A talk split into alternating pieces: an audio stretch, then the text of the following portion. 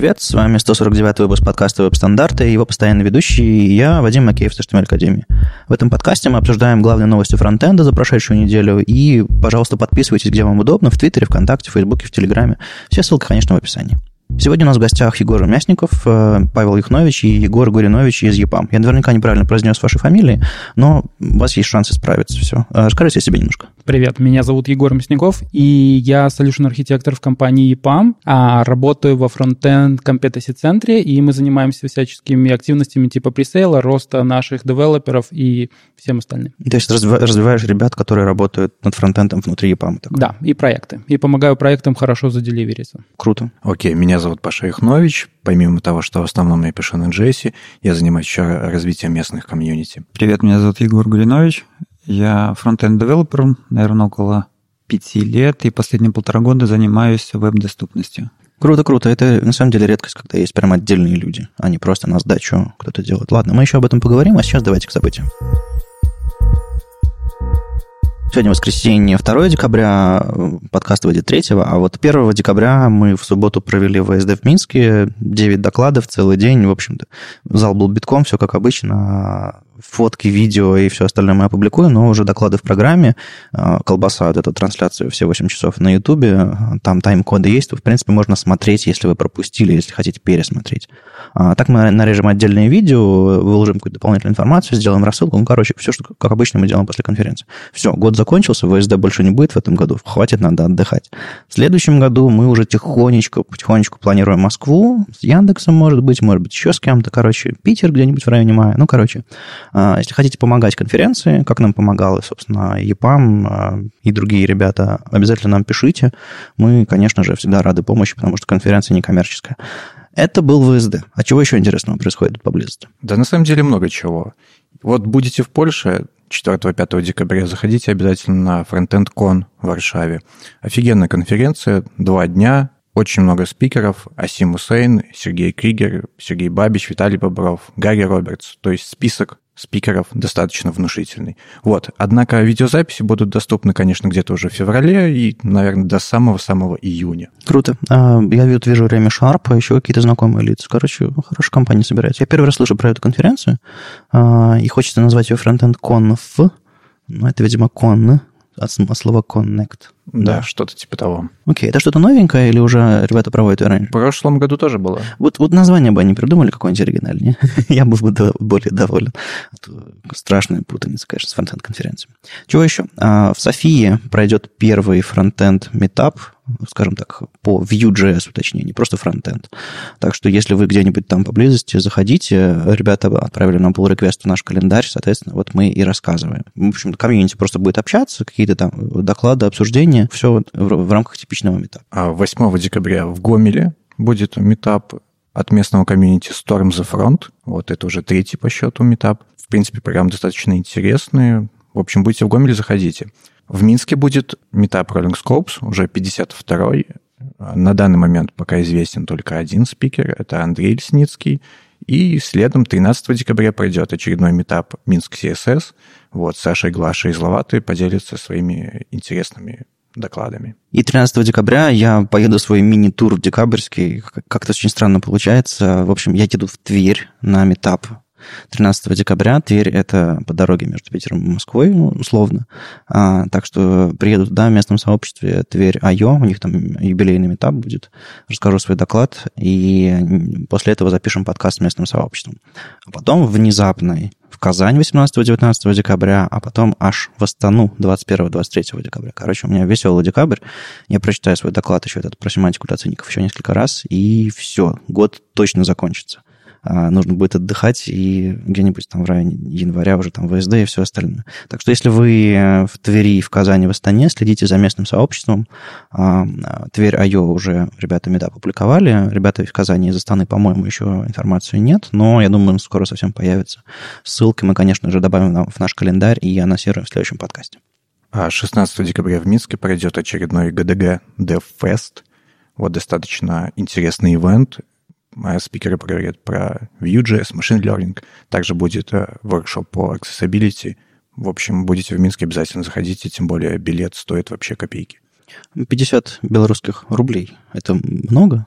Но это порядка 25 долларов, где-то так. Угу, угу. Ну, я вижу, ребята вроде бы э, около сообщества, это не какая-то коммерческая история, это вроде бы э, Space, это Google и вот какие-то...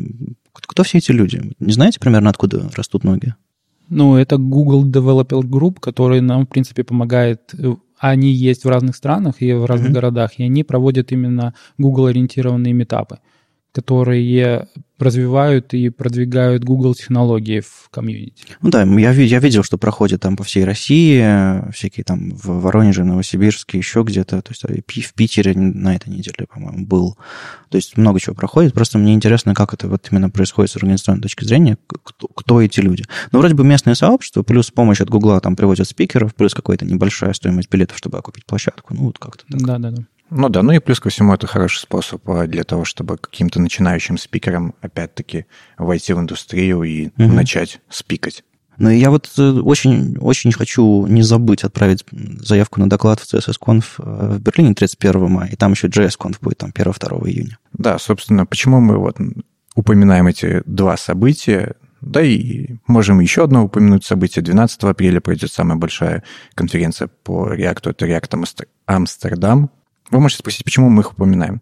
Да, все почему. Смотрите, билет, если мы сейчас уже захотим купить Early Bird, мы увидим ценник где-то порядка 400 евро, ну, либо 1900 евро. Ай-яй-яй. Да, это немножко так бьет по карману. А если учитывать, что еще нужно где-то жить во время конференции, угу. да, и плюс перелет, либо там путешествие на поезде, то это набегает достаточно большая сумма. Вот. А если подавать заявку, то это все как бы компенсируется. Да, хотите повидать мир, становитесь разработчиками, выступайте с докладами. Как-то это примерно так, да? Ну да, действительно, ведь потому что зачастую на таких конференциях очень много lightning-токов, очень много потоков, и это хороший шанс начать. Как, как там был слоган в американской армии? Хотите повидать мир, вступайте в армию? Ну да, что-то типа того, да. Вот то же самое здесь. А, ну, я надеюсь, все-таки разработчики в целом хотят рассказать что-то интересное, а не просто съездить в какую-нибудь страну, где они не бывали. Я, я не говорю, что эти вещи конфликтуют друг с друг другом, но все-таки хотелось бы верить, что мотивы чуть-чуть другие. Конечно. Вадим, а как тебе уровень докладов, которые проходят на заграничных конференциях, в отличие от российских и постсоветского пространства? У меня есть ощущение, что люди чуть-чуть лучше говорят, у них чуть-чуть больше опыта публичного выступления кажется. То есть, э, видимо, есть люди, которые не умеют говорить. На, на метапах я особо не бывал, на самом деле. В Хельсинки бывал на метапе и где-то еще, но что-то я уже не помню. Я там, наверное, половина докладчиков было из России, поэтому это не считается. А, я не знаю, может быть, на, на метапах похуже, но на, на конференциях обычно очень хорошо. Даже если доклад не супер интересный, он обычно, в смысле, технологически, технически э, какой-то, ну, типа, ну, понятно, очевидный. Всегда выступление очень яркое. Это как бы удивительно. Так что в целом уровень повыше, но я думаю, вопрос опыта, потому что у нас сообщество там, живут там по несколько лет, там, мне кажется, традиция то ли школьная, то ли какая-то образовательная, то ли еще какая-то культурная традиция публичного выступления, по-моему, чуть лучше развита. У меня такое впечатление складывается. Ну, у вас уже проходит там 52-й роллинг Scopes, а давайте поговорим, что это, собственно, такое, что это за роллинг и что за Scopes, и почему, и зачем вы все это делаете. Смотри, Вадим, на самом деле для большинства людей Rolling Scopes это лишь конференция, но да, да, да. Я вот если сейчас типичного разработчика там из Питера, из Москвы и там, в принципе, из России спросить, наверное, они видели вот эти вот коньки, клюшки и конференцию, которая там типа около зимы проходит. В принципе, с нее там видео мы в новостях публиковали, все остальное. Это, это понятно. А что еще? Ну, смотри, во-первых, это комьюнити. И когда мы говорим про комьюнити, мы имеем в виду не только обычную конференцию ежегодную, которая проходит в Минске зимой, а это еще метапы, метапы, которые проходят в различных городах э, Республики, Беларусь, Польши. И это еще школа. Mm. Бесплатная фронтенд школа. То есть это, кажется, что-то типа катанов киевских, э, что-то подобное. Приходят фронтендеры, учатся. Э, что-то от, от комьюнити или, или около Япамовска? Как это работает? Ну, смотри, ну это бесплатная школа JavaScript, вот, собственно, от сообщества. И стартанула она в 2013 году. То mm-hmm. есть уже достаточно много лет, и очень много выпускников через это все прошло. Какие там получаются основные принципы? Это то, что это бесплатное обучение. То есть в отличие от многих курсов на Udemy, допустим, либо mm-hmm. еще каких-то платных, а здесь они доступны всем, и поскольку это зачастую проходит онлайн, mm-hmm. вот, то здесь уже нет каких-то территориальных ограничений, либо ограничений по времени. Вот, всегда можно посмотреть записи вот. Окей, okay. а чисто технически, организационно кто это делает, зачем это делает? Просто интересно, э, ну, не знаю, когда появляется бесплатная конференция типа Standards Days, люди подходят и говорят, а зачем это делать? Кому это нужно? Кому это выгодно? Спрашивают нас люди. Мы говорим, ну, типа, мы тусуемся, нам весело, нам интересно. А, а Rolling Scope школа, это все-таки техника, это все-таки время, это преподаватели. Примерно кто это делает, зачем это делает и э, какие люди? В школе участвует комьюнити, и там э, много лектор, есть лекторы и есть менторы, которые из комьюнити и которые не относятся к ЕПАМу никак, и они даже никогда не работали в ЕПАМе. И они очень сильно помогают для того, чтобы учить э, студентов, и студентов приходит очень много, но Rolling Scopes поддерживает в основном EPAM, и у EPAM, конечно, есть свои задачи, это нанимать новых фронтендеров. А, но не все фронтендеры могут быть наняты в EPAM, потому что их очень много. У нас сколько? Последний запуск, по-моему, около тысячи человек был. Вот, и нам, соответственно, тысячи не нужна. Поэтому мы берем себе людей, остальные уходят на рынок, и, в принципе, тем самым мы поддерживаем другие компании на рынке. Ну, это очень напоминает мне школы э, разработки интерфейсов, которые делает Яндекс, допустим, э, Node.js школу, которая делала Яндекс Деньги, э, по-моему, у Мейла какие-то есть в Бауманке, какие-то там в Московском институте какие-то штуки. Ну, то есть крупные компании, им, у них есть кадровый голод условно, и нужно брать людей, и, соответственно, просто искать их сложновато, можно научить новичков, я полагаю. Это и полезно рынку, отрасли нашей целиком, потому что как бы вы всех не берете, берете только лучших, я полагаю. Они идут дальше работать. То есть, в принципе, полезно и тем, и другим. Так что я, конечно, очень рад, что такая инициатива у вас есть. Ну, а вокруг него еще, конечно же, потом вырастает сообщество выпускников, преподавателей, всего остального. Ну, Круто, круто.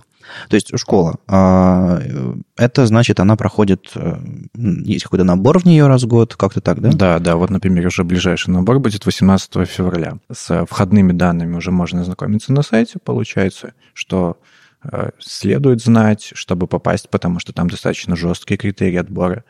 Прям жестокие. Прям жесточайшие, вот. Ну, ну, типа, можешь в двух словах, не перечисляя как бы список критериев, в двух словах описать, э, кто этот человек, который бы в этой школе чувствовал себя комфортно обучаясь? Это человек, который имеет базовое понятие компьютер-сайенс. Это человек, который владеет э, на достаточно нормальном, вменяемом уровне английским языком. И это человек, который может уделять порядка Типа час, часок в день или как там? Ну, минимум часок в день. Угу. Минимум часок. Ну, хорошо. А английский как критерий нужен, потому что все проходит на английском языке? А, нет, все проходит опять-таки на русском языке. А, вот. Но дело в том, что тяжело войти в индустрию, когда у тебя достаточно низкий уровень владения языком. Но у нас специфика индустрии в Беларуси такая, что ты просто обязан знать английский язык, даже если ты работаешь не в аутсорсе. Потому что у нас очень много стартапов, которые именно ориентированы на Америку. Ну, то есть не внутренние продукты какие-то? Ну, у нас внутренние продукты очень ну, не так сильно развиваются, как заграничные. Ну, понятно. То есть есть какие-то всякие, э, наверное, ритейлеры онлайн, плюс-минус мест, на местный рынок рассчитаны. Но это, пожалуй, все, да? А получается, что если у тебя продажные если у тебя продажа продукта, который идет на другие рынки, то у тебя сразу есть люди, которые не понимают по-русски. Uh-huh, и uh-huh. вот эти sales-менеджеры, они непосредственно в той локации, в которой продается продукт. Ну, в принципе, можно, не знаю, английский язык, работать JavaScript-разработчиком, на мой взгляд, даже, даже, даже в Беларуси. Просто, э, я полагаю, вы формируете интро для вашего, входные данные, чтобы ребята могли потом в EPAM продолжить работать. Да. Это как бы тоже такой фильтр. Но э, мне кажется, он мотивирующий фильтр. Э, я, я понимаю, что он отсекает, но школа бесплатная, и все-таки такая мотивация. Я немножко подтяну английский. А как, как ты тестируете знания или... Да там, да, там есть соответствующие тесты. И еще я бы хотел сказать, что если вот э, ребята, которые нас слушают в данный момент, хотят э, поучаствовать в качестве студента, допустим, в этом наборе, но видят, что они не успевают заполнить какие-то технические пробелы, либо с английским пока не очень все хорошо. Вот, э, вы не отчаивайтесь, потому что в любом случае будет еще следующий набор в 2019 году. Mm-hmm. Вот, и можно уже ознакомиться с примерами вопросов, с приблизительным набором знаний, который вам необходим. Так что все в ваших руках. Окей. Okay. А, немножко про метапы. А, обычно, когда метап, не знаю, компании, которые там, штаб-квартира, не знаю, в Питере, в Москве, ну, типа, метап в городе, метап в городах страны. А, а вы, я смотрю, заезжаете и в Польшу а, с метапами Rolling Scopes. Расскажите немножко про, про местное сообщество польское, что там, что там происходит, или что вы знаете об этом. А, то есть вы приезжаете с метапом, говорите на английском языке, да?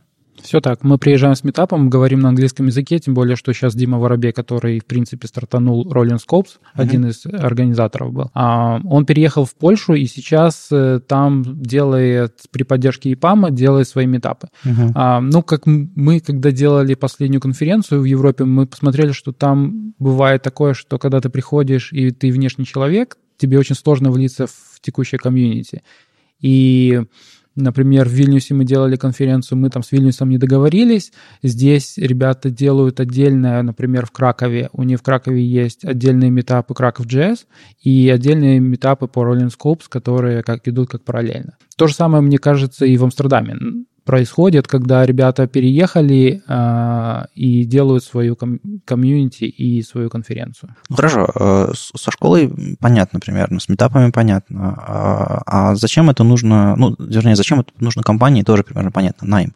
Зачем это нужно людям, сообществу, лично вам участвовать в этом всем? Не проще ли просто сидеть, писать код и, как бы, и, и, и не париться? Или прям у кого-то есть работа, делать метапы, или как это работает вот среди вас?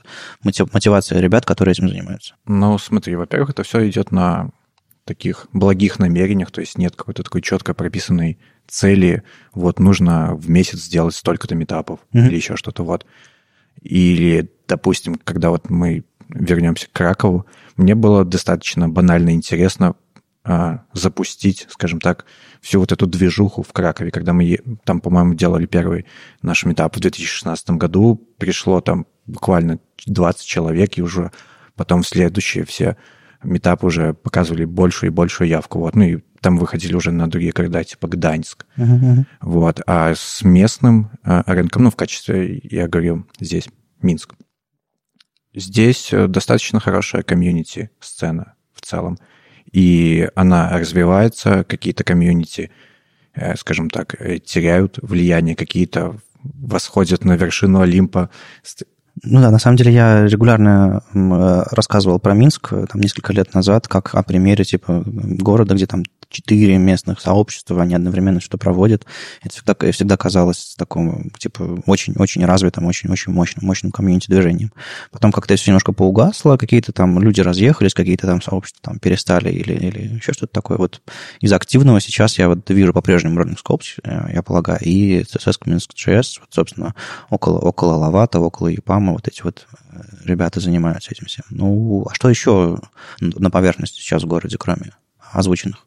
А и что еще? Ну, смотри, э, было такое комьюнити Forefront. Угу. Вот. Э, в этом году, если не ошибаюсь, практически Дима не проводил ни одного метапа. Да, да. Вот, ну, стартанул только отличный хакатон, который угу. был не так давно, там в ноябре.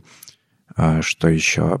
Да, ну, у нас есть еще WebNoteBombs, который, в принципе, раньше довольно неплохо проводил метапы, и э, сейчас мы немножко переключились в а, дизайн, потому mm-hmm. что у нас дизайн мы тоже развиваем, и у нас есть отдельный дизайнерский стрим, который а, в прошлом, в этом году мы проводили с поддержкой там некоторых компаний, и в том числе Фейсбука. Mm-hmm. А, вот. А, и мы сейчас, ну, как бы по фронтенду не проводим, потому что у нас довольно перенасыщен рынок фронтенда, и вот переключились в дизайн и делаем а, morning coffee, mm-hmm. то есть э, ребята... Типа завтраки такие. Типа завтраков, ну, да. да. Угу. И... То есть такие более неформальные, скажем Но так. тоже под, под флагом WebNote Да, а... да, то угу. есть это WebNote Плюс э, у нас сейчас активно стартанул Beard.js, и людям это довольно неплохо нравится, и мы сейчас делали с Бирджес Summit. Да-да-да, я был... Да, летом. Угу. Вот. А, и вот эта движуха, она более интересна нашему комьюнити, чем вот такие формальные метапы, когда ты приходишь, слушаешь, и у тебя нету коммуникейшена между а, участниками вообще. Ну да, я, я согласен. На самом деле можно э, очень сильно превратить метап в конференцию. Просто типа дистанция и публика, сцена, сложными, там, 20-30-минутными докладами, иногда есть ощущение, что, типа, это просто мини-конференция. Типа, все закончилось, свет погасили, разошлись по домам. А на бирже было совсем по-другому. Там во время докладов люди, мне кажется, больше общались, чем в перерывах. Или, ну, по, по крайней мере, сравнимо. И э, кто, кому интересно, слушал, кому не интересно, не слушал, ждал следующего доклада. Потому что их, сколько их там штук было? Там 20, 30? Да, да, да. да, их было очень много, и, если честно... Слишком много. Нет, их, ну, смотри, были некоторые опасения, что формат может не выстрелить, но так как он выстрелил, это просто феноменально. Вот и то, как сейчас да, он умеет да. свое предложение уже получается в том же Киеве. Киеве, вот, когда там, типа, Burnout Man. Э, да, вот, да, да. Ну, мы с Серегой Фроловым в предыдущем выпуске, в предыдущих выпусках где-то там говорили, когда я был в Киеве, про, про, про, про саму идею. Ну, она живет, так что прикольно. Ну, новые форматы, новые форматы, я бы не назвал это прям принципиально новым форматом. А, это все-таки метап, просто он такой бир, бирный такой, а, в смысле, более, более расслабленный. Причем, насколько я понимаю, там никакого... А, напиваться, короче, не нужно. Там нужно просто, просто неформально неформально быть, неформально себя вести. Да, вполне. Вот, ну и в целом, когда мы уже говорим про комьюнити, я бы не сказал, что есть какая-то там супер а, мега эволюция комьюнити или еще что-то. А, комьюнити в целом просто немножко трансформируется. Меняется отчасти формат, меняется подача информации. Телеграм тоже набирает а, обороты. Вот у нас не так давно стартануло буквально фановое сообщество Минск JSON, и, угу. и там каждый день бурлит какая-то какая дискуссия, какие-то холиварные топики. У нас сейчас в Питере прошел первый SBB фронтенд метап на английском языке, а, и вот вы сейчас э, требования делаете э, к вашим ребятам, которые в школу идут, а, типа английский нужен. И вопрос такой интересный. На самом деле, ребята, которые подавали доклады на ВСД, русскоязычную конференцию, мы как бы ездим по городам, где русскоязычное сообщество есть, многие мне прислали слайды на английском языке целиком написанные. И такие, ну, давайте прогоняться. Созвонимся по скайпу, человек долго-долго интересно рассказывает свой доклад на, на русском языке, а у него на слайдах все то же самое, только на английском языке. И я задаю вопросы, типа, а зачем это делаете, как это делаете? А, в смысле, может быть, это, это ваши слайды вообще?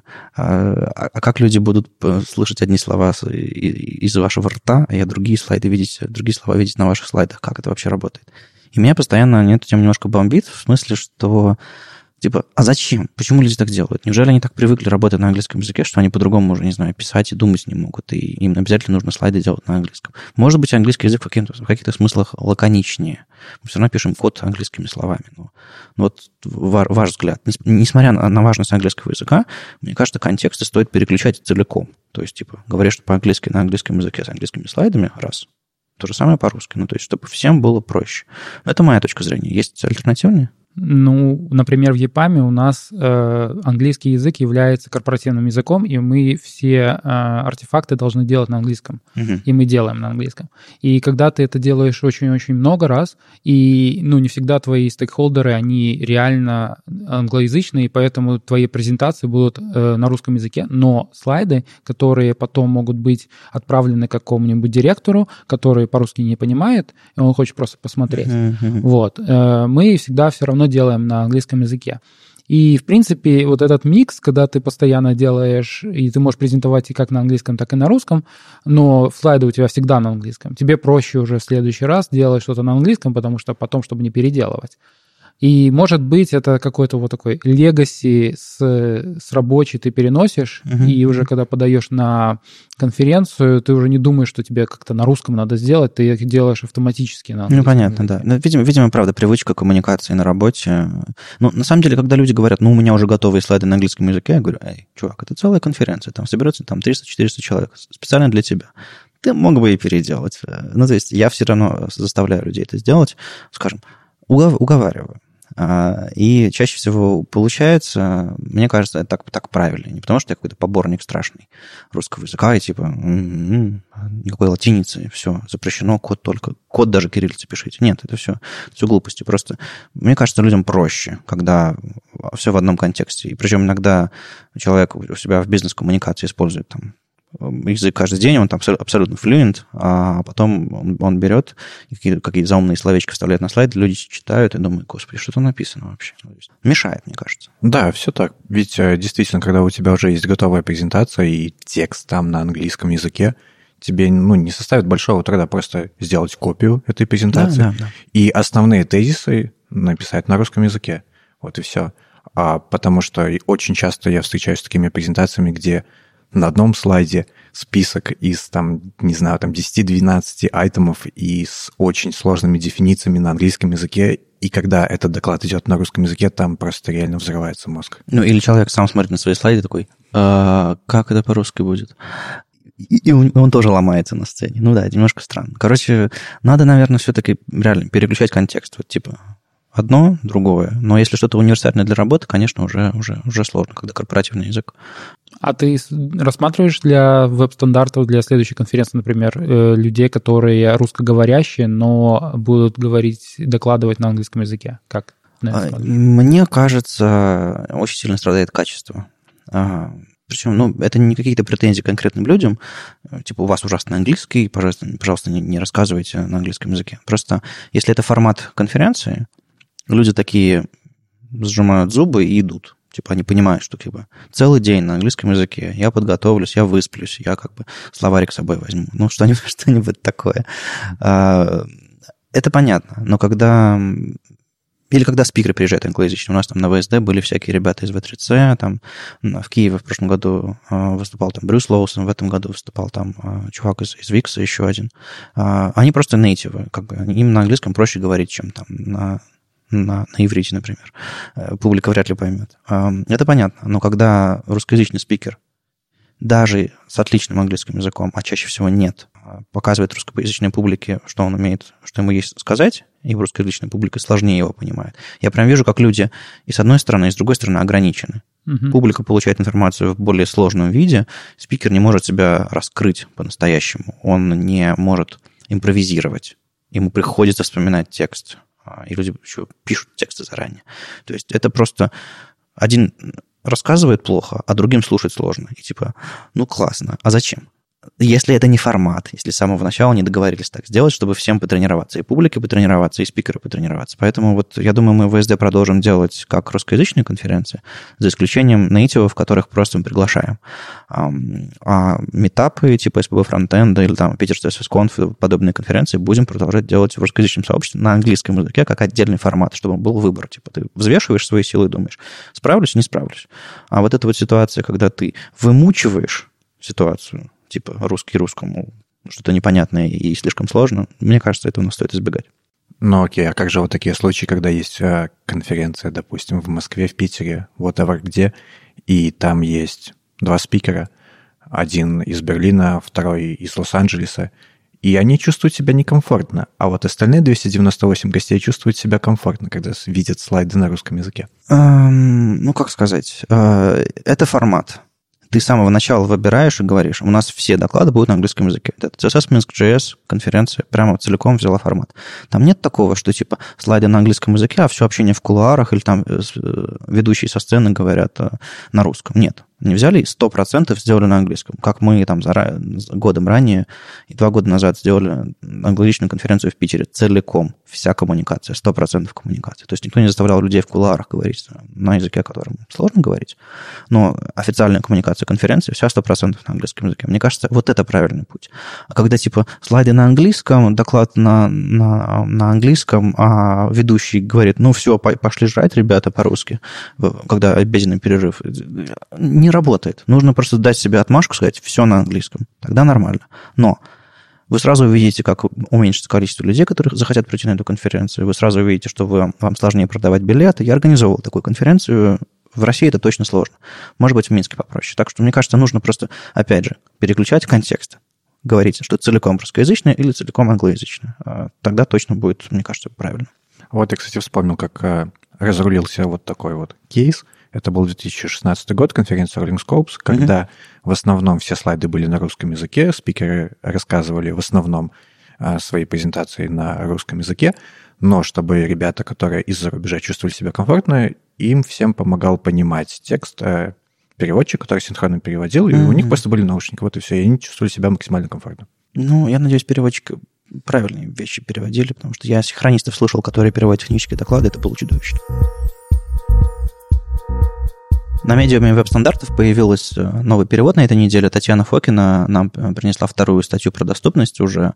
До этого там речь была про заголовки, а в этом это был опыт Тиаго Ромеро Гарсии по, собственно, переводу собственного проекта и, скорее, даже собственных мозгов на рельсы доступности. Как у него получилось сначала долго тренироваться э, на каком-то тренинге внутреннем в компании, все забыть, а потом ну, организовать процесс правильно, чтобы все по-настоящему завелось. В общем, довольно интересный опыт с точки зрения внедрения процессов доступности в опыт компании, в ежедневные процессы. А перевод хороший получился, так что если у вас есть какие-то идеи перевести статью, пишите нам везде, можно, опять же, отправить нам черновик, а мы поможем вычитать, опубликовать э, и даже немножко допереводить то, что вы там не перевели. А вот про доступность отдельно хотелось бы поговорить побольше, потому что а, как, ну, я фигачу доклады уже там пару-тройку пару лет на эту тему, какие-то статьи, переводы, все остальное. Ну, у меня была возможность этим заниматься в рамках вот, там, HTML Академии, еще каких-то там предыдущих своих э, мест работы.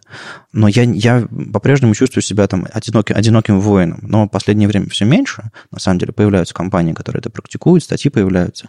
Сообщество научилось как бы понимать, что это нужно, важно. Но еще очень много скептиков. А лично в вашем опыте доступность, это, это что такое? Э, есть вот в практике ежедневной там того же самого EPAM или как бы сообществ, доклады, код, какие-то какие аудиты, какие-то вещи, связанные с доступностью? Могу сказать, что у нас в компании есть ряд заказчиков, для которых это очень важно, и образовалась уже определенная экспертиза среди коллег так как э, на просторах интернета достаточно мало русскоязычного контента по доступности. Ну, мы стараемся, мы стараемся. Да, и вот мы внутри ИПАМа тоже стараемся, и поэтому запустили процесс по организации курсов для своих коллег. Сейчас они в разработке, это будет пилотный проект. Как это все будет устроено примерно? А, пока планируется пять тем. А, они будут покрывать э, high-level топики и лекции face-to-face для того, чтобы максимально получить э, фидбэк от ребят, которые будут посещать их. Uh-huh. Вот, в дальнейшем, если это будет все положительно, то, возможно, пойдет как open source. Ну, то есть в рамках, может быть, Rolling Scopes, школы или, или как-то еще, или просто... Ну, там уже, собственно, формат э, дальше придумаем. Угу. Но главное просто взять вот конкретно эту нишу, потому что в русскоязычном сегменте интернета доступность это абсолютно какая-то неизведанная область. Да, я, я, я чувствую это. На самом деле, казалось бы, даже материалы есть, но они англоязычные в основном, но все равно. Нет ощущения нужности. А вот какие есть причины у компаний? У меня в голове есть понимание, зачем это нужно делать, но я понимаю, что бизнес часто не понимает. Так вот, какие есть причины у компаний, которые с вами работают, э, заниматься доступностью? На них суд подает, или у них появляются э, клиенты, которым это важно, нужно, или совесть просыпается? Вот интересно, а, с чем люди приходят к вам и говорят, ребята, нам нужна либо ваша компетенция, либо ваш аудит, либо ваши технологии с учетом доступности? Из-за того, что компании ориентируются на западный рынок, там mm-hmm. достаточно все строго в плане законодательства, и поэтому они якобы должны, во-первых, поддерживать это все. Mm-hmm. Когда я читал статью э, Гарсия, словился на очень схожие мысли. Он описывал там случай, что у него была проблема с рукой, и он более так прочувствовал, uh-huh, зачем uh-huh. эта вся доступность нужна. Я просто увидел свою ситуацию этим летом. Два месяца я не мог нормально работать, потому что у меня рука одна была в гипсе. Uh-huh. И... Ну, классический пример абсолютно, да. Да, и там мозг начинает совсем по-другому тогда работать, и ты такой сидишь и прозреваешь потихоньку, что да, есть люди, которым это на самом деле важно, это не только экономическая какая-то подоплека и законодательная, и немножко, да, так по-другому все там наверняка есть какие-то требования конкретные, которым приходится соответствовать. Допустим, в этой статье упоминается АДА, а, закон о гражданских правах американский, там Section 508, всякие там 2А, 3А, 1А уровни соответствия, а, там, спецификации, каким-то образом э, ваши заказчики формулируют, чему им нужно соответствовать? Или это зависит от конкретных стран, или какие-то есть международные стандарты, которым, которым приходится соответствовать, нужно соответствовать? Проект, на котором я сейчас работаю, это одна из крупнейших авиакомпаний в мире, и от них нам пришло сразу требование, то есть у них есть небольшая спека по доступности своя внутренняя. Uh-huh. Группа местных разработчиков, а, наших заказчиков, они разработали. Она покрывает основные такие кейсы, когда использовать линку, баттон, uh-huh, uh-huh. что в форме должно происходить. Это нам, конечно, помогает, но не всегда достаточно данной информации, потому что интерфейс на странице бывает сложный, там комбо-боксы, фильтры и ну, прочее. Да, да. Поэтому приходится свое дописывать, и потом мы стараемся эту а, документацию дополнять для того, чтобы и заказчики, и разработчики заказчиков также использовали то, что уже появилось. Ну, допустим, э, понятно, с зарубежными заказчиками. У них есть как бы местное законодательство или, допустим, международная как, крупная, допустим, авиакомпания, и приходится этим заниматься плотно, потому что опять же, она работает во многих странах мира. А, это понятно. Летать нужно всем, не только тем, у кого там все в порядке со здоровьем.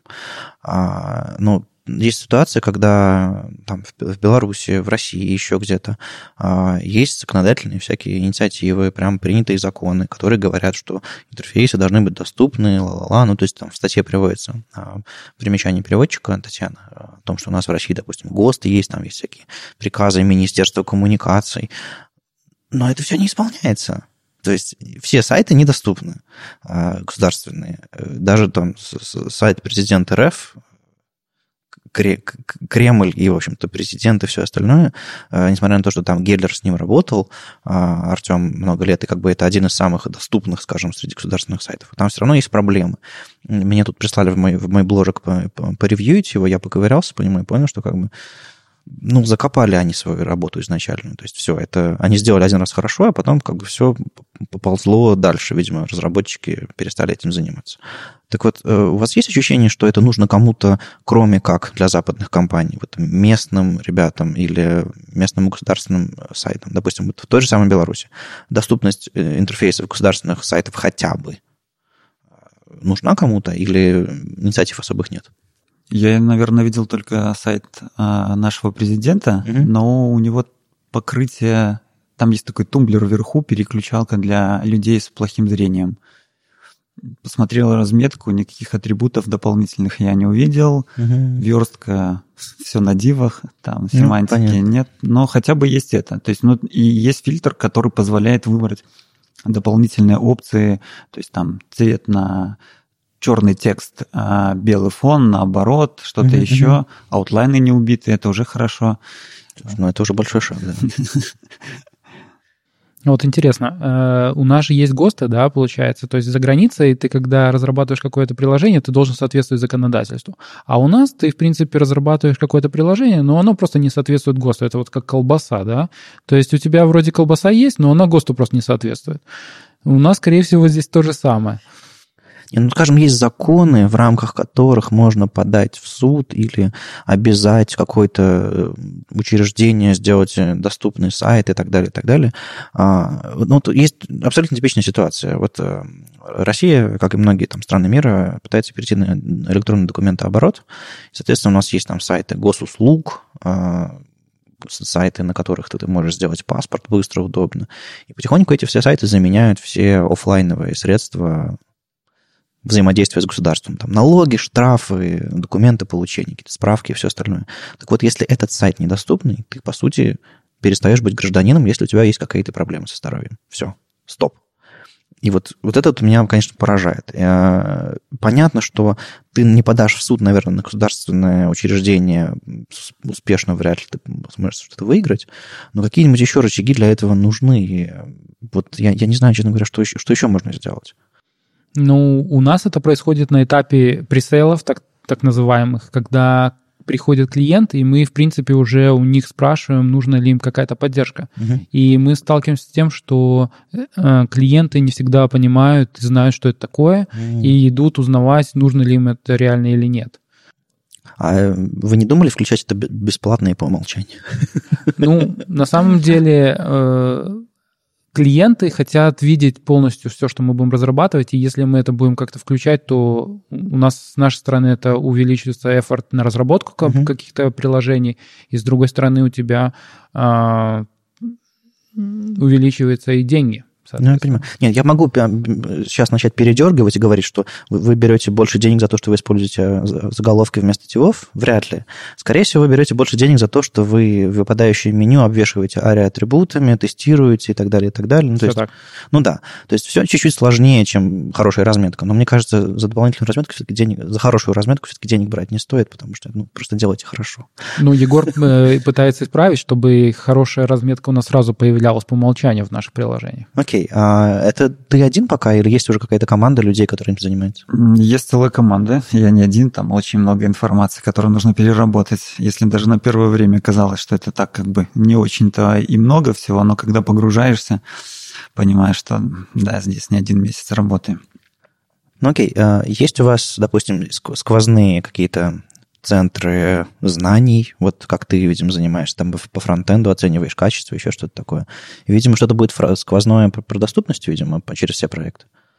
Ну, насколько, насколько я знаю, внутри EPAM довольно-таки самостоятельный каждый проект, а, каждая команда может принимать решение там, по выбору стека технологий и все остальное, или я чего-то не так? Все так, да. То есть, э, ну, мы можем сами выбирать как тех, стек технологий, так и рекомендовать со стороны EPAM от центра компетенции, например, фронтенд, uh-huh так и клиент к нам приходит, и он уже знает, что он хочет использовать, и он уже ищет конкретно а, команду, которая имеет mm-hmm. все навыки для того, чтобы использовать их так технологии. А, и фактически мы можем предлагать им уже конкретно специалистов, которые uh-huh. специалисты в этой области, и, соответственно, они могут это все сделать хорошо. Ну, то есть у вас есть э, команда, которую можно кинуть на любой проект, в итоге специалиста то есть включить. Все так, да. Ну, я не думаю, что у вас, наверное, будет прям по умолчанию в каждой команде специалист по доступности.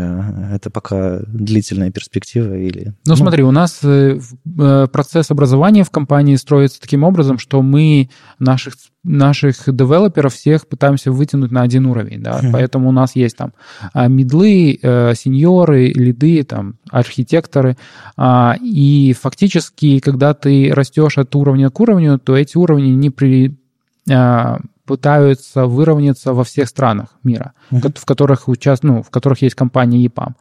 И э, тем самым у тебя есть какие-то определенный сет э, знаний, которым должен обладать. И это все проходит через централизованные там ассессменты у нас это называется. Uh-huh.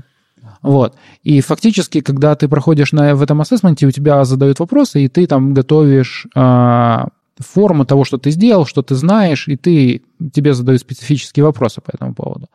И фактически мы можем тем самым контролировать то, что человек знает. И если accessibility это будет частью а, знаний специалиста, когда он идет, например, на сеньор, угу. позицию сеньора, то мы будем ожидать, что человек, который разрабатывает веб-приложение, он уже в этом силен, и, в принципе, он может делать нормальное accessible приложение. Ну, это в рамках компании, хорошо. Вы для клиентов э, сможете сделать доступный интерфейс, если им нужно. Но в целом в рамках э, вот белорусского сообщества, российского сообщества, я, честно говоря, не вижу большого интереса и понимания. И вот тут вот был смешной твит э, Кати Пригара из JetBrains, что типа доступность в России, даже нет статьи на русском языке про доступность. И я, честно говоря, поразился страшно. Я ретвитнул за всех сил его.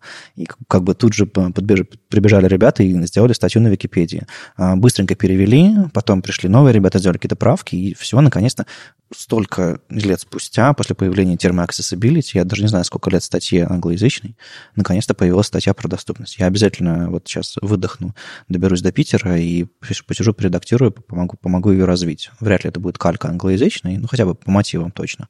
Потому что, мне кажется, там есть о чем рассказать, посоветовать какие-то какие ресурсы, типа WebLind и прочие, прочие вещи. Может быть, какие-то доклады посоветовать. То есть, понятно, что это не должна быть статья про документацию для разработчиков, все-таки Википедия — это более такой широкий уровень знаний, но порекомендовать рекомендовать какие-то вещи стоит. А вот в сообществе э, там, белорусском в целом доклады, интерес, еще что-то такое или слабовато? Как вы думаете? Ну, я бы сказал, что да, те же доклады по доступности появляются. Угу. Один раз в год появляются. А, вот. И пока тенденция сохраняется. Я надеюсь... Это что... я приезжаю с докладом по доступности. А, да, конечно, естественно, естественно. Вот. А я надеюсь, что в 2019 году ситуация немножко изменится в лучшую сторону, вот, и мы будем делать все для этого возможное. Ну, как минимум, я ожидаю ваших ребят, которые наберут там экспертизы и вообще опыта, чтобы вы их э, кидали на метапы местные, а, не только внутри компании развивали всю эту свою экспертизу, а именно делились опытом, потому что ну, иногда вот на мои доклады уже люди смотрят, ну, типа, серьезно, опять? Ну, давай, расскажи нам, расскажи, все. Уехал, все, забыли. А когда реальная компания с реальными проектами, с реальными задачами, ну, типа, хочешь устроиться к нам, и у тебя есть понимание, что такое доступность, что такое, ну, кроме английского языка там и так далее, знание JavaScript, если у вас есть понимание, мне кажется, это может стать плюсом тоже. Поэтому рассказывайте об этом людям. Мне кажется, это будет хорошая мотивация, что это востребованный навык на рынке труда по крайней мере, в аутсорсе точно. Не, дум, не думаю, что для местных продуктов местного рынка. Ну, я надеюсь, ситуация справится. Но, по крайней мере, для аутсорса совершенно справедливая ситуация. Ну и, в принципе, я еще думаю, что сама компания должна понимать, что accessibility — это не просто так, какая-то статья в Википедии или еще пару каких-то курсов. Ну, да. А это все-таки зачастую э, прецедент какой-то. И если мы говорим про западный рынок, то для любой компании какой-то судебный иск — он может полностью похоронить а, эту компанию, потому что зачастую там достаточно внушительные суммы. Ну да, на самом деле э, вот эти вот э, периодически принимаются всякие законодательные вещи, типа там GDPR, про, про защиту персональных данных. А, и это, на самом деле, как-то более активно шевелит компании заниматься там приватностью, рекламой, и всем остальным более, более цивилизованным способом. Доступность, у меня нет ощущения, что это прям вот э, огромными семимильными шагами идет вот эта вот тенденция по доступности интерфейсов. Я слежу за ребятами, которые занимаются всякими стандартизациями требований по доступности мировыми. Они говорят, что как бы процессы, следующие версии там требований принимаются довольно медленно, и как бы на самом деле все, все, все со скрипом катится. Но, но катится вперед. Так что а, я надеюсь, до нас, до нас эти стандарты дойдут не, не только в виде пустых документов, которым никто не должен соответствовать. А, и у нас будет повод наши внутренние проекты ну, кроме адекватного повода, типа сделать хорошо, еще и повод э, не тормозить и реально соответствовать закон, закону парочка интересных э, статей и одно видео э, на этой неделе было. А, мы уже в прошлом выпуске к вам говорили про Хейдена Бикеринга, который э, начал на YouTube выкладывать классные анимационные ролики про разные штуки около CSS-ные, интерфейсные. И в прошлый раз он рассказывал про кастомные свойства, а в этот раз рассказал про фигуры в широком смысле, от там бордер радиуса до всяких варклетов, которые на JavaScript в CSS рисуют всякие там фигуры более сложные. Видео безумно ржачное. То есть, естественно, нужно знать английский язык, чтобы все эти шутки понять. Хейден как бы очень ходит, ходит по краю, а, очень интересно рассказывает. И, конечно, талант его а, простую, скучную тему, типа как сделать фигуру не квадратную, он, конечно, фантастический. Поэтому я смотрю то, что на него подписано, не знаю, там 282 человека на YouTube, и не понимаю почему, потому что, ну, это как бы абсолют, это абсолютная бомба. Так что, ребята, обязательно смотрите, что делает Хейден. Он и, как минимум, посмотрите это видео. На самом деле, я думаю, вы какие-то вещи точно узнаете. Всякие там shape outside и прочие всякие CSS свойства, которые позволяют вырезать нетипичные фигуры в CSS, чтобы там текст обтекал и все остальное. А, вы точно что-то новое узнаете. Как минимум про Гудини, про способ нарисовать что-то а, на JavaScript, условно говоря, на внешнем каком-то канвасе, а потом подключить в CSS, и чтобы оно фоном заработало. Это, конечно, это, конечно, фантастика. Ну и плюс как бы хейденовский юмор, ну, он вот, как обычно. Еще одна статейка про uh, JavaScript uh, и шрифты. Неожиданные сочетания. Зак Лезерман, наш гуру по шрифтам, довольно интересно сделал обзор, такой срез. Конец 2018 года. Мы все еще должны использовать JavaScript, чтобы загружать шрифты. И на самом деле, в принципе, нет. С распространением фонд фонд дисплея свойства в браузерах принципе, мы можем большинство проблем именно с загрузкой шрифта, ну и там прилоуда и всего остального, там можно как-то говорить браузеру заранее, какой нам шрифт нужен, в принципе, решать, вопросы и без JavaScript. Но если вам нужно делать более сложные вещи, делать выводы ZAC, а, какие-то более сложные штуки там с разными э, приоритетами, более сложные стратегии загрузки шрифтов используют. Наверное, все-таки фонд, э, фонд Loading API, которого пока только в Edge, по-моему, нет, в остальных браузерах он появился, он все-таки вам нужен. Э, но, опять же, если вам более сложная задача нужна, если вы, не знаю, до сих пор храните э, шрифты в local storage, кэшируете там CSS, B64, засовываете шрифты, ну, люди страшные, страшнейшие вещи делали раньше, чтобы предзагружать шрифты лениво, это больше не нужно делать, пожалуйста, выбросите, не насилуйте local storage ваших браузеров и ваших пользователей, потому что ну, реально это очень большие файлы.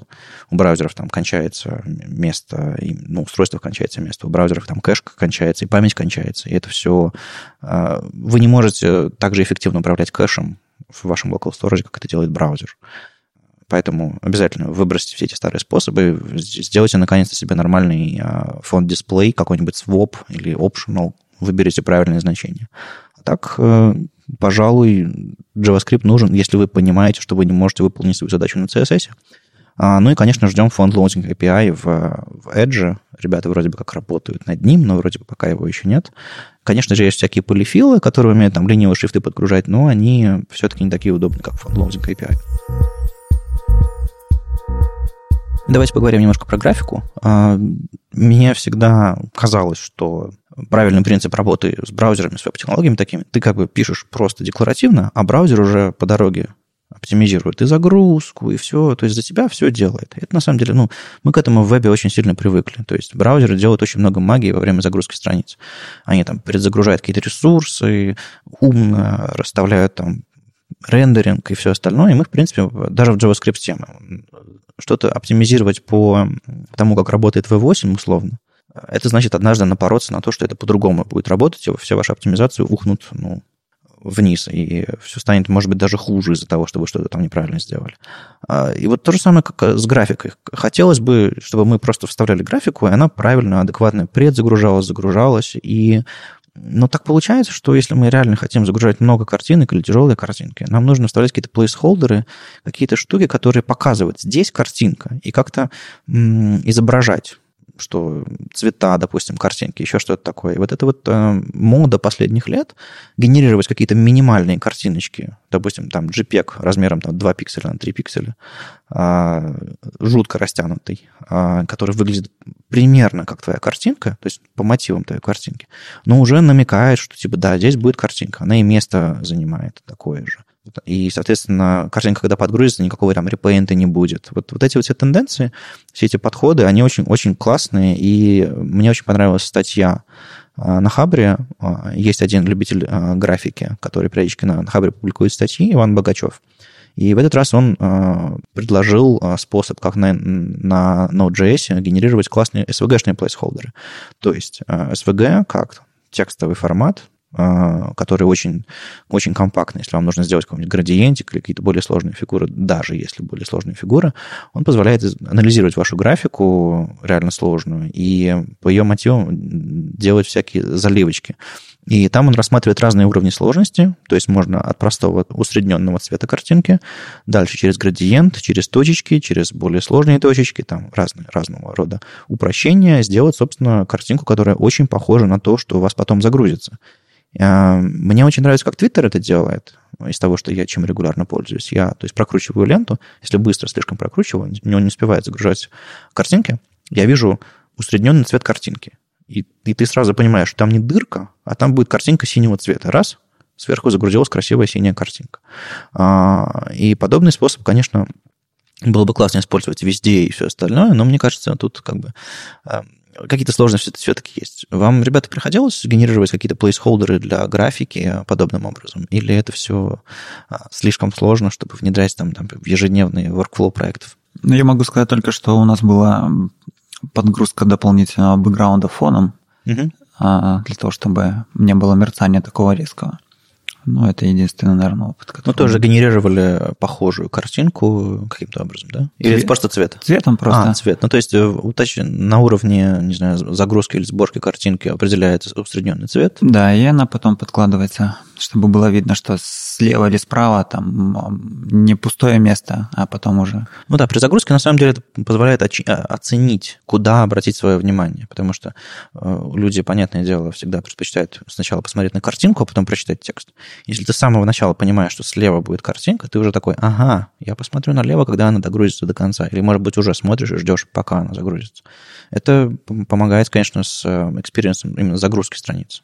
Ну и еще отдельная штука, связанная с, э, с картинками, это прогрессивная загрузка.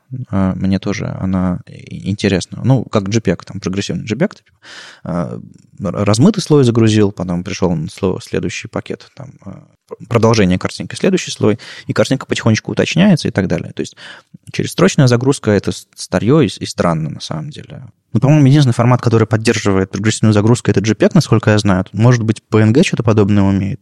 Ну, то есть, когда у нас были совсем старые браузеры, когда у нас были совсем медленные сети, это, собственно, в это вкладывались. Картинки загружались, типа, хоть как-то. И пока картинка идет, они шли там секундами, если не минутами, ты уже успевал рассмотреть и понять, что типа нужно тебе это или не нужно. Может даже стоп нажать, типа не догружай картинку. А, это до сих пор, кстати, работает. Ты в браузерах шлепаешь Escape, и, по-моему, браузер перестает загружать картинки, которые они там начали загружать. Так что, если что... А вот современные форматы, насколько я понимаю, там, что WebP, что там Hake, что и другие контейнеры, они вроде бы прогрессивную загрузку не поддерживают. Это перестало быть модным или вот нам просто приходится в итоге имитировать эту прогрессивную загрузку. Делать первую картинку, а потом уже загружать все остальное из двух шагов. А было бы классно, конечно, чтобы вот реально слоями.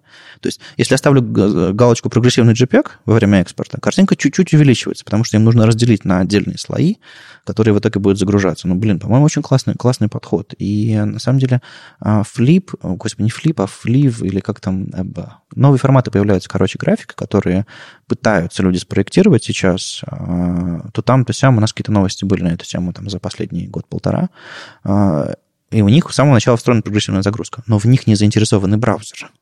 И это как-то типа идея нового контейнера для графики выходит, и вот и, и не воспринимается. А вот тот же самый WebP наконец-то получил свою популярность. Типа формату 10 лет, 10 лет в обед. Он уже неэффективный по сравнению с каким-нибудь там хейком а, или со всеми остальными. Но наконец-то мы начинаем его использовать. Ну и у него поддержка не очень большая, я насколько смотрю.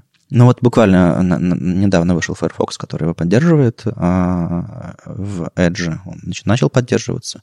А, вернее, собирается они его, по-моему, поддержать. Ну, что-то как-то потихонечку поддержка растет. Как-то, ну, ну, со Safari до сих пор. Ну, да. на самом деле, знаешь, э, в Chrome поддержали раз 68% рынка. Нормально. Ну да, но только у нас э, в больших таких проектах мы все-таки не можем перейти, потому что у нас есть еще поддержка E8 угу. в некоторых. А генерировать дополнительно два формата при сборке или что-нибудь такое дорого слишком? Ну, об этом могли не подумать изначально, угу. и поэтому заходят уже с каким-то одним, и что-то дополнительное достраивать внутрь э, какого-то continuous integration, это довольно печально может быть. Ну, скажем, генерация какого-нибудь WebP на, на, на CI, она, конечно, может удлинить всю сборку очень сильно, если много картинок. Но с точки зрения разметки, по-моему, довольно все просто. Вы там вставляете какой-нибудь элемент picture и, и все. Вопрос в том, что с фоновыми картинками так просто не сделать. Там нужно какой-то модернайзер прикручивать и все остальное. То есть через, через CSS, вопреки некоторым статьям, которые я видел в интернете, совершенно дичайшим. Я как-нибудь об этом отдельно поговорю. А, но через CSS, через CSS определить поддержку WebP нельзя. Поэтому вам нужно, если вы хотите вставлять графику в WebP, вам нужно все-таки генерировать отдельную версию, вставлять с помощью Picture и либо с помощью там, модернайзера вешать класс, он там протестирует и загрузит и так далее. Но все немножко, конечно, сложнее. То есть вам в итоге через вы зависите на JavaScript, чтобы загружать картинки. Это как бы может очень-очень стать э, боком вам. То есть плюс-минус в API используется, но это не какое-то массовое, ну, из, из всех проектов, в которых вы работаете, это не какое-то массовое явление, да? А в чем реально может быть сложность? Изначально не подумали или, или, или не кажется, что нужно? Ну, смотри, а, если это уже текущий проект, то там ребята начинают смотреть, насколько это может помочь бизнесу. И если это не так аффектует бизнес, там, то есть у тебя прирост производительности 50%, то, в принципе, они скажут, ну, у нас и так все хорошо работает. Uh-huh. А если это новый какой-то проект, то об этом надо сразу заранее подумать. И э, немногие, когда стартует проект, об этом думают. То есть есть больше головника чем выбрать, какой же формат мы будем поддерживать. Ну, на самом деле, даже для того же PageSpeed Insight, если хочется получить какой-нибудь хороший, если, допустим, в спеке есть, что нужно получить, там, не знаю, 90% или 80% а, с точки зрения Гугла, чтобы еще и в выдаче хорошо смотреться, то на самом деле, конечно, важнее оптимизировать какой-нибудь JS-бандл в современных всяких приложениях, чем картинки. То есть это тоже поможет, это добавит вам, не знаю, десяток процентов, может быть, а, но это к сожалению, не, не самое важное, пожалуй. Как, как бы графика, она все равно грузится лениво. Ну, а плюс-минус. А JS, он очень, очень часто блокирующий в современных интерфейсах. Ну, жалко. Причем э, интересно, на этом Питер CSS в этом году был доклад, который, э, в котором, собственно, Корнель Лисинский, автор Image Optim, такой э, самый такой головастый чувак, которого я знаю по графике, он там безумные вещи, разные эксперименты творит, софт пишет хороший. А, он говорил, что формат WebP плохой, откровенно плохой. То есть он показывал, насколько хуже он все делает. Но если по сравнению... Он сравнивал это с современными форматами графики. Но учитывая, что у нас мы еле-еле поддерживаем WebP, все-таки нам стоит сделать шаг, потому что формат JPEG еще хуже. Формат GIF еще хуже, и PNG еще хуже. Так что если мы просто научимся каким-то lossless WebP для, типа для PNG, если мы научимся какой-нибудь хороший э, MOS JPEG там э, оптимизатор или какой-нибудь WebP применять для нашего JPEG, для фоточек, это, мне кажется, будет большим шагом. Но просто надо об этом думать и говорить, наверное. Вот я вот в своем блоге рассказал про оптимизацию графики, все такие, ой, а что, можно было так?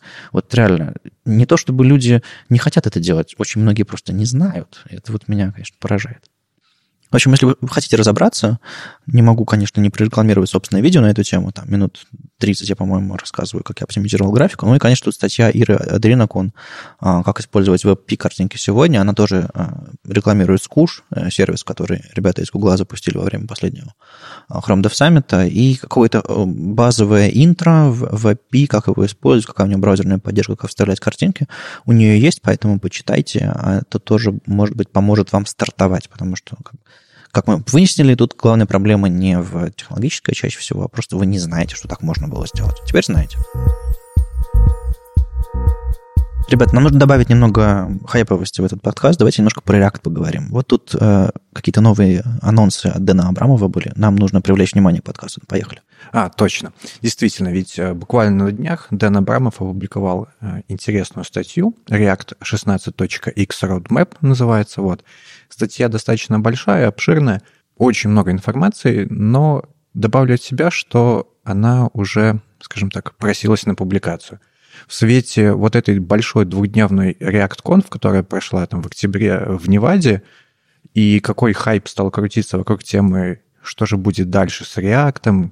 Ну, хуки прежде всего, конечно. Хуки, да, хуки, типа... как бы, ну, везде уже, а, я не знаю, только, наверное, ленивый, что ли, либо просто кто-то, кто спал, уже не писал что-то про хуки. А как сложить два числа на React-хуках? Уже есть, есть такой хук? А, ну, я думаю, что он появится, вот, и это точно в 100% напишут статью на медиуме, вот.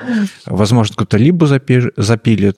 И, собственно, вот э, в этой статье Дэн достаточно грамотно рассказал, что есть что, когда это ожидать, когда стоит переписывать свой проект, когда его не стоит переписывать. Вот. Ну, в любом случае, это статья обязательно к прочтению для начала – а уже потом нужно разбираться, что и как, а не э, сломя голову переписывать все на хуки.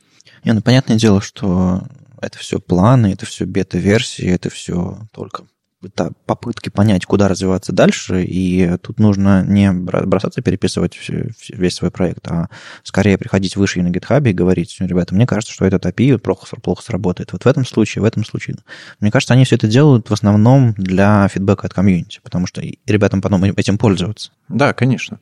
Ведь э, даже если, ну, копнуть чуть э, дальше в этой статье, там очень э, много раз упоминается, что ребята пока не используйте это, ребята не используйте вот это, API еще не финальная, и, пожалуйста, оставляйте свой фидбэк. Поэтому сейчас еще достаточно рано говорить какие-то э, однозначные свои мысли по использованию того или mm-hmm. иного подхода. Мне кажется, они немножко лукавят. Они говорят, используйте, Ну, к нам не приходите, что-то пойдет не так. Ну, что им нужны пользователи, бета-тестеры, чтобы люди реально взяли и потрогали этот API в каком-нибудь проекте. Не просто сделали туду какой-нибудь очередной туду MVC, а что-нибудь адекватное сделали. Поэтому, понятно, для сообществ, для своих пет-проектов будут использовать последние версии там, Bleeding Edge React. И в них найдут проблемы, в них найдут баги. Иначе, как бы, ну, open source не работает. Но вот, видимо, тут совет касается, типа, не делайте проекты для клиентов за деньги на этом всем, потому что оно может загореться и погибнут люди. Довольно, довольно очевидно, очевидная штука, но, по-моему, не для всех. Ну, для всех, э, очевидно, точно идет э, еще одна статья, это про то, как стилизовать компоненты в React. Вот она, собственно, так и называется. И она называется «Как стилизовать компоненты в 2019 году». Вот как я для себя вижу, автор немного решил хайпануть, и э, чтобы привлечь э, по максимуму количество читателей, там, лайков на медиуме себе на весь следующий год. Да, а, так, так прикол еще в том, что они, он использовал да, ту, ту тактику, которую используют всякие издатели, когда издают книги, которые, которые должны казаться релевантными э, в следующем году. Они берут год издания и пишут 2019. Хотя книжка, не знаю, это публикуется в середине 2018 года. И люди берут на полку, а, свежая книга. И тут тоже, глядя на заголовок, о, свежая статья, 2019 год. Да, но если копнуть немножко глубже, то ты можешь увидеть, что, в принципе, материал там получается как и 2018 года, так и 2017 и... Так эта статья плохая или ничего не меняется? Да, наверное, ничего не меняется. Ну как, подожди, у нас же все, все что-то новое развивается. Нет, нет. Просто свежая версия Style Components, свежая версия GSS, они напоминают, что нам надо обновить NPM-пакеты. Ну, видимо, да. Ваше ежегодное напоминание, что нужно сделать. Хорошо, э, способы все те же, но, может быть, меняется какой-то рынок у них на самом деле. Ну, то есть э, из, из того, что свежего относительно я вижу в этом всем, это Stylable, тот самый, который Викс сделал, который там Брюс Лоусон немножко раскручивал, там, он на ВСД доклад, допустим, читал про, про. Но, по-моему, Stylable как вот э, отскочил, как булыжник от воды, так и дальше и полетел. А я, честно говоря, не видел проектов, которые его используют. Ну, кроме Викса, который внутри у себя его, собственно, использует. Вы слышали, видели, трогали его? Ну, у нас, я насколько знаю, у нас не используется, и фактически такие проекты, они используются теми компаниями, которых вы выпустили в open source, сказали, смотрите, как Twitter в свое время сделал, мы вот такое используем, вы тоже можете использовать. Ну, а и Bootstrap с тех пор никто не использует, да? Не, ну, Bootstrap используется очень много. Но просто таких э, проектов со, со времен Bootstrap стало очень много. Ну, понятно. И Нет. это один из тех.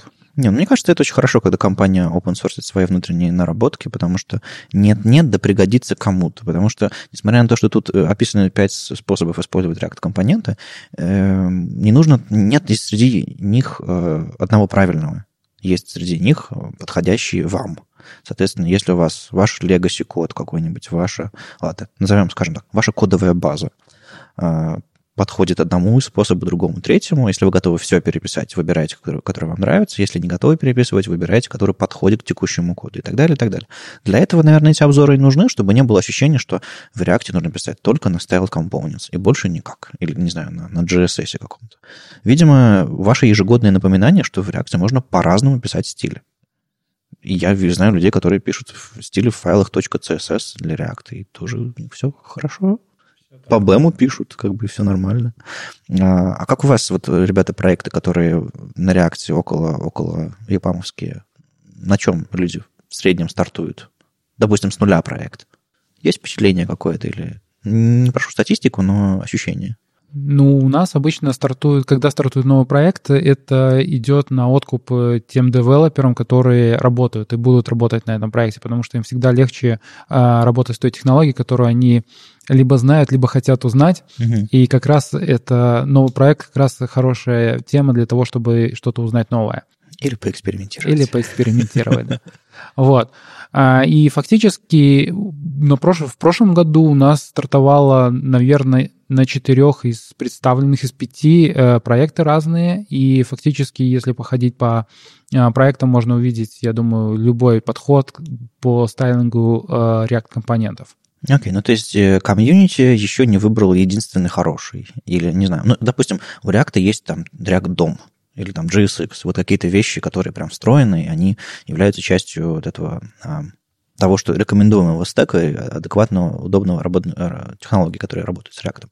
А почему нет э, у React адекватного рекомендованного способа работы со стилей, как вы думаете? Ну, потому что React это не фреймворк, это библиотека. Я понимаю, но он потихонечку так оброс экосистемой, что, в принципе, наверное, можно из него и фреймворк какой-то слепить. Не знаю, Create React App это уже какой-то типа прото-фреймворк. Ну да, это лучшие практики, как, в принципе, рекомендовано его использовать но фактически э, у, у нас же разные есть подходы. Есть у кого-то ОП, есть у кого-то э, функциональный стиль, и кто-то любит, э, чтобы это все у нас лежало в JS, а кто-то кому-то нравится файлы .css. Uh-huh. И поэтому здесь Скорее, React — это такое очень гибкое средство, которое позволяет тебе выбрать то, что тебе нравится, а не делать так, как тебе говорит Angular, например. Ну, это, это, конечно, хорошо. В том же Create, Create React API, там на SAS можно писать, там из коробки поддерживается, по-моему. То есть можно даже...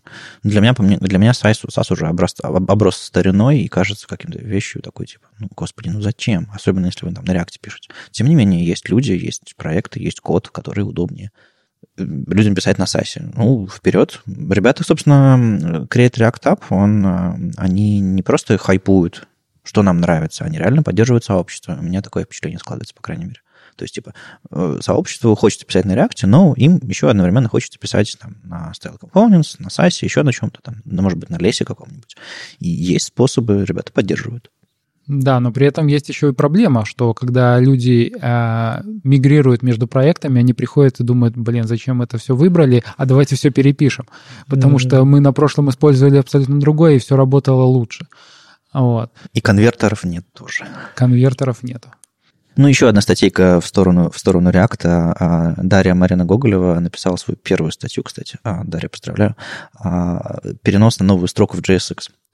Мне это очень сильно напомнило вот, знаю, топик на, на Stack Overflow, как, как сложить 2 плюс 2 на jQuery. А, почему, как так случилось, ребята? Как мы оказались в ситуации, когда нам нужно написать статью, как перенести на новую строку в JSX? Как, как так случилось? Ну, потому что JSX — это не HTML. Но, но, но, но, но это же веб. Нам нужно переносить, иметь возможность переносить на новую строку в вебе. Что происходит? Но в данном случае у, она описывает структуру данных, и если данные как-то не размечены специ, специфически, чтобы браузер нормально их отпарсил, то мы здесь, в принципе, сделать ничего не можем. Ну, да, но, блин. А, в общем, странная, странная фигня, особенно, особенно с JSX меня, конечно, поражает э, то, что он прикидывается HTML, но ведет себя не как HTML. Там, типа, хочешь между инлайновыми элементами вставить пробел, в HTML, переносишь на новую строку, между ними появляется пробел. Хочешь в JSX это сделать? Нужно обозначить, что у тебя здесь пробел. А лучше написать в строчку и прям реально пробел изобразить. Или неразрывный вставить. Но это реально, это ведет к ошибкам еще к чему-то. А есть какие-то шансы, что GSX, GSX как-то поменяет свое поведение, или думаете, или вряд ли уже? Ну, на самом деле, я смотрел из предыдущей статьи Дэна, Дэна Браума, они там смотрят в сторону нового React дома, uh-huh. и, может быть, они что-то уже в эту сторону будут думать. Ну, то есть JSX э, — это, по сути, набор инструкций для React дома, условно да, говоря. Да, да. А, и, ну, мне кажется, тут, тут скорее нужно сам формат развивать.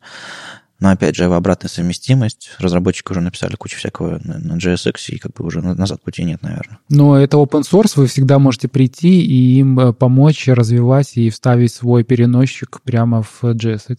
Реально. Люди уже лучше разбираются, как JSX работает, чем HTML, мне кажется, иногда. Вот, ну, опять-таки, никто не запрещает сделать свой какой-то NPM-пакет, и который якобы будет помогать ну, на самом деле, есть такой пассивно-агрессивный способ ответить кому-то, когда ты хочешь, чтобы человек отвалил, так подходишь ему и говоришь, отправь pull request.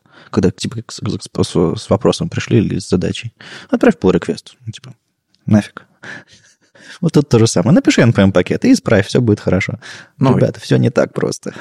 Ну да, ну и тем более в любом случае, а, как показывает практика, каждый второй девелопер угу. для любой своей проблемы всегда сначала ищет NPM-пакет, а уже потом думает над решением. Есть такой подход. Ладно, кстати, к NPM-пакетам. Еще был, еще был хайповый, скандальная ситуация на неделе, буквально в самом конце. 27 а, ноября прогремело. На самом деле в NPM опять прогремело. А, довольно интересная ситуация получилась. А, два человека решили улучшить один из проектов в Node.js. Начало анекдота такой. Два, два чувака собрались. Два чувака собрались и решили улучшить event стриминг в Node.js. Угу. И для этого они решили, а почему бы нам а, не использовать FlatMap, потому что это, в принципе, модерновая технология, и она, в принципе, лучше, чем Map. Хотя Мгм. немногие, наверное, знают, в чем разница. Вот. Нюансы, нюансы. И, ну, что нормальный фронтенчик сделает в данном случае? Он сходит в NPM и возьмет FlatMap э, NPM модуль и вставит в себе в проект для того, чтобы использовать э, эту технологию. Я когда утром завтрак готовлю, тоже с NPM беру модули. Все нормально. да. Ежедневный workflow разработчика. Ну, Отлично. И ты автоматически становишься бэкэнд-разработчиком, да, используя Node.js. И была проблема в самом модуле, который э, оказался не сильно хороший, и он в себе нес э, криптокошелек, который воровал вашу, э, ваши биткоины, если у вас, конечно, они были. Ну да, там было забавно, что э, уязвимости подвергаются те, у кого есть э, кошелек какой-то хранится, а все остальные типа абсолютно. То есть не пароль, ничего не воруют, а таргетит конкретные, конкретные ситуации. Да.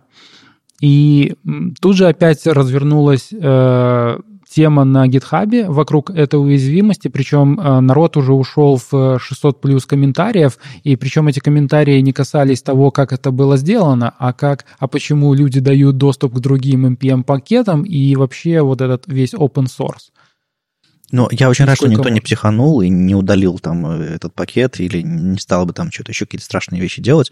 На самом деле автор этого пакета объяснил, а, что произошло, что как бы пакет стал популярным, дико у него не было времени мейнтейнить его, а, и поэтому к нему кто-то пришел, он сказал, дай права, я готов помейнтейнить, он сказал спасибо, дал права, а потом еще и потерял свою возможность паблишить что-то в NPM от, от имени этого пакета. То есть как бы кто-то пришел и сказал тебе, я помогу тебе делать твой open source. И на самом деле человек, который долгое время э, развивает проект, у которого там миллионы скачиваний, а судя по всему, это, это, это подобная история, естественно, он с радостью отдал адекватному человеку. Возможно, даже поресерчил, что разработчик адекватный. Но что этот разработчик будет делать с пакетом? Да и вообще ситуация, в которой ты можешь в один день психануть и добавить, не знаю, какую-нибудь майнилку в какой-нибудь популярный пакет, она, конечно, диковата. И пока кто-то заметит, можно успеть много на- накуролесить вся, всякого. Э, Вот эта вот открытость и отсутствие инструментов, защищающих нас. Ну, то есть в NPM появляются аудиты всякие. Хорошо, нас уже гремели. В NPM появляется ситуация, в которой ты не можешь просто анпаблишить свой пакет, чтобы там, не знаю, а- атомная электростанция не остановилась вдруг. Там наверняка тоже используется Node.js где-нибудь. Э, И все, и все, все, вот, все вот это. Э, Но, но мы снова и снова находим какие-то грабли. Видимо, мы не, про, не по всем еще прошлись. У нас еще детство не закончилось у нашего, нашей экосистемы NPM-овской. А, ну, я думаю, что дело не в этом. Дело не в экосистеме, а дело в разработчиках, которые это используют. Потому что если взять э, систему, которая в GoLang э, существует, у них, в принципе, такая же система, как и у нас. Мгм. А, но когда ребята идут и берут какой-то очередной пакет для их приложения на GoLang, они смотрят в open source, потому что это тоже open source, и они смотрят, что же делает этот пакет. И после этого только начинают у себя его использовать. В смысле, читают исходник прям? Да, да.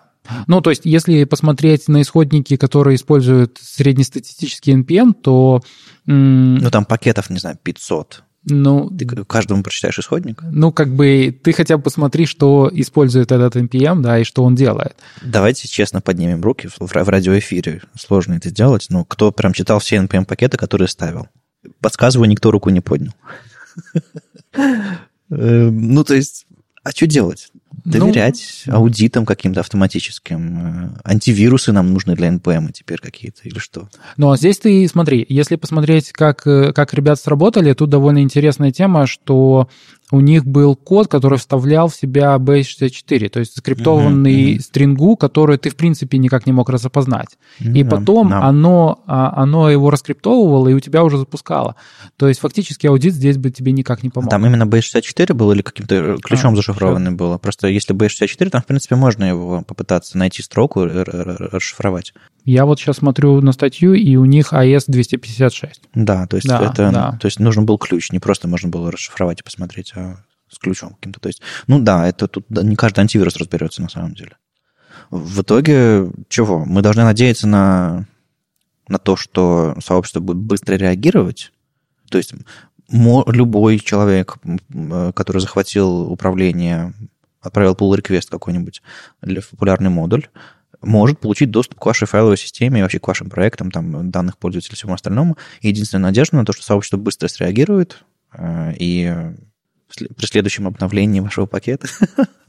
Господи, как дико вообще. Не, но с другой стороны, если вы используете какую-то маленькая функциональность типа левпада, да, зачем вам для этого какой-то open source проект? С одной стороны, мы, мы привыкли к тому, что реально есть удобные более API для всех мелких задач. С другой стороны, ну, я на самом деле все чаще вижу таких вот э, ребят, таких пуристов, которые говорят, в моем проекте нет ни одной зависимости. И ты смотришь, проект небольшой, код небольшой, ты понимаешь, что как бы он, не стал сложнее из-за этого. Просто они использовали немножко другой API. Они вкинули парочку полифилов, которые прям файлы вот прямо лежат рядышком, и как бы не нужен PM для этого. Но, но это не везде работает. Иногда нужны прям большие сложные штуки, которые самому писать сложно. И нам, как сообщество, полезно иметь такой репозиторий. Просто нам нужны какие-то принципы его. Я не могу сказать, что мы, как сообщество, сможем неожиданно стать использовать меньше NPM-пакетов, и у нас появится возможность читать исходный код всех их. Ну, может быть, появится система рейтингов, может быть, появится система какого-нибудь надзора автоматического, аудита какого-то. Ну, то есть что-то нам нужно сделать, потому что, ну, как бы, наверняка куча всякого такого происходит на наших машинах, может быть, не наших машинах, прямо сейчас. Просто мы об этом не знаем пока. Просто скандал пока не, не поднялся. Но рейтинги уже есть, они уже есть в NPM. И фактически, когда ты смотришь, какой пакет использовать, ты же смотришь самый популярный по скачиванию. Uh-huh. Вот. Но здесь небольшая проблема в том, что человек, который реально был э, основным монтейнером этого пакета, он сказал, ребята, у меня нет времени, давайте uh-huh, вы uh-huh. сами. Хотя если бы это случилось, например, с Linux кернелом, да, то э, Linux бы не сказал, что, ребята, я больше не монтейню, давайте uh-huh. вы сами как-то. Тогда бы у нас не, Linux не было. Тут есть другая перспектива еще про современный open source. Не только про NPM, а именно про то, что люди неожиданно оказываются мейнтейнерами суперпопулярных проектов, которые мы используем там мульти, мультимиллионные компании всякие. И каждый день в своем... Ну, допустим, ну, хорошо, ты написал какой-то лефтпад, как бы его использует, не знаю, Google условно э, в, в своих исходниках. Ну, нормально, адекватно, хорошо. Google тебе денег за это не платит, потому что open source это нормально. Но по идее, если ты написал что-то более сложное, нужно, должна быть какая-то адекватная система поощрения, чтобы у тебя была... Как только у тебя проект достаточно популярный, у тебя, не знаю, там, цент с каждой тысячи установок тебе капает, и у тебя появляются мотивы поддерживать твой суперпопулярный проект. Потому что если ты сделал э, что-то более серьезное и монетизировал это, ты можешь превратить это в свою работу. И проект будет поддерживаться, и мейнтейнеры левые появляться не будут. То есть надо еще как-то про open source немножечко подправить, мне кажется, не только про NPM. Ну да, но смотри, если взять историю с Дэном Абрамовым, когда он вышел э, с open source со своим редаксом, то он сразу попал в Facebook. И, соответственно, тем самым Facebook э, стал поддерживать э, развитие редакса в сообществе, и они никуда не ушли от open source. А потом, они взяли бы его в Facebook, стал бы Дэн майнить на ваших машинах с редаксом-то? Все может быть. Что-нибудь такое. И никто бы не узнал, да. А, ну, то есть, ну, мне кажется, нанимать э, авторов известных пакетов – это не решение, потому что тогда это перестанет быть open source, тогда проекты будут развиваться в интересах какой-то конкретной компании. А когда сообщество своими копейками за каждую установку поддерживает, ну, это, Но, это одна из моделей, конечно. Да. Ну а так компания уверена, что вот этот пакет, который она использует для, зараб... для заработка, оно, оно, он не умрет никуда и ну, будет да, использован. Да, да. Плюс еще зависимости зависимости. Ты, допустим, поставил плагин, у которого, не знаю, 5 звезд, и он супер безопасный. А что у него там на, на восьмом уровне вложенности? И я сомневаюсь, что если сейчас отрейт, отрейтинговать все пакеты, то можно будет поставить пакет, у которого у всех саб-зависимостей тоже все эти пять звездочек. Таких не существует, я думаю. Где-нибудь, где-нибудь, да есть какой-то гнилое, гнило, ну, нас сейчас штучка. плоский список получается. Ну, он плоский, я имею, но все равно там получаются зависимости, зависимости вложенные именно по не, по не по файловой структуре, а по логической структуре. То есть ты ставишь пакет, который зависит от пакета, который зависит от пакета. И оно, ну, все-таки создается дерево. На файловой структуре то оно, понятное дело, плоское. Это все очень странно. Я, честно говоря, решения не вижу, э, кроме того, чтобы быстро реагировать на это. Чтобы все были, у всех был звоночек такой, а, что-то случилось, пойду-ка я обновлюсь. Но ну, на самом деле э, в крупных компаниях они затягивают все зависимости к себе и контролируют их руками, и у mm-hmm. них есть специальные спринты, когда обновляются все пакеты. Ну и опять же есть всякие компании типа Snuka или Sneak, или как он называется, SNYK, э, ребята, которые специально занимаются аудитом всякого около NPM, они могут там что-то там, по-моему, можно подключить сервис, который тебе что-то там будет регулярно проверять. Не просто как NPM это делает, там типа аудит, там еще что-то такое, а более, более серьезные проверки делать. То есть а, откровенный антивирус, судя по всему, что они делают. Не который прямо активно крутится и mm-hmm. смотрит, а просто он в зависимости... То есть это коммерческий сервис. Так что если вам действительно страшновато стало после этого случая, возможно, вам стоит обратиться к специалисту. С вами был 149 выпуск подкаста «Веб-стандарты» и его постоянный ведущий я, Вадим Макеев из HTML Академии. Сегодня у нас в гостях был Егор Мясников, Павел Юхнович и Егор Гуринович из ЕПАМа. Мы будем продолжать держать вас в курсе, а и вы тоже слушайте нас на YouTube, ВКонтакте, в любом приложении для подкастов, и не забывайте ставить нам оценки и писать отзывы, это помогает нам продолжать. Если вам нравится, что мы делаем, поддержите сообщество, все ссылки будут, конечно, в описании. Услышимся на следующей неделе. Пока. Пока. Пока. Пока.